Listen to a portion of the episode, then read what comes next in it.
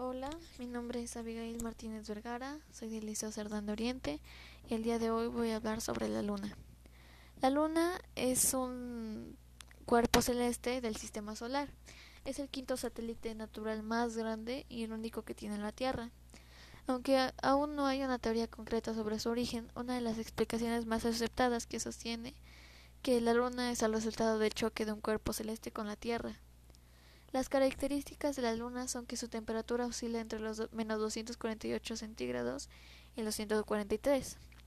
Sus dimensiones es un satélite con un radio de 1738 kilómetros, por lo que su diámetro es de 3476. La superficie lunar posee llanuras o mares, ya que Galileo les dio ese nombre al pensar que eran lugares cubiertos de agua. Entre los más importantes tenemos al Mar de la Tranquilidad, el de la Serenidad y el Océano Porcelarum. También cuenta con montañas que pueden alcanzar alturas elevadas hasta de 9.140 metros de elevación. En la órbita, al igual que su planeta, e, es elíptica, con un valor de excentricidad de apenas de 0.05. Además, está inclinada 5 grados con relación a la terrestre. La gravedad se ubica por debajo de la de su cuerpo planetario, a un sexto. Su luz se, encuentra totalmente desprovista de luz propia y solo es capaz de reflejar la luz que recibe de la estrella, el Sol. Las teorías de origen de la Luna comienzan por la teoría de la acreción binaria. Afirma que la Luna y la Tierra se originaron al mismo tiempo. La Luna surgió de pequeñas partículas que fueron fusionándose hasta formarla.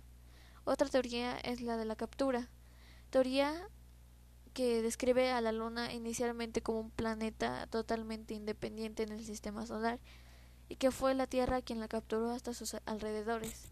Y la última es la teoría de la fisión, teoría que describe los comienzos de la Luna como materia que fue escindida de la Tierra, cuando ésta todavía está en formación y estado fluido, materia que posteriormente fue solidificada Dicha hipótesis fue refutada debido a las diferencias en composición que presentan la Tierra y la Luna. Las fases de la Luna son la Luna nueva. Ocurre cuando el satélite se localiza entre el astro rey y la Tierra, razón por la cual no se observa su cara iluminada, es decir, que no la visualizamos.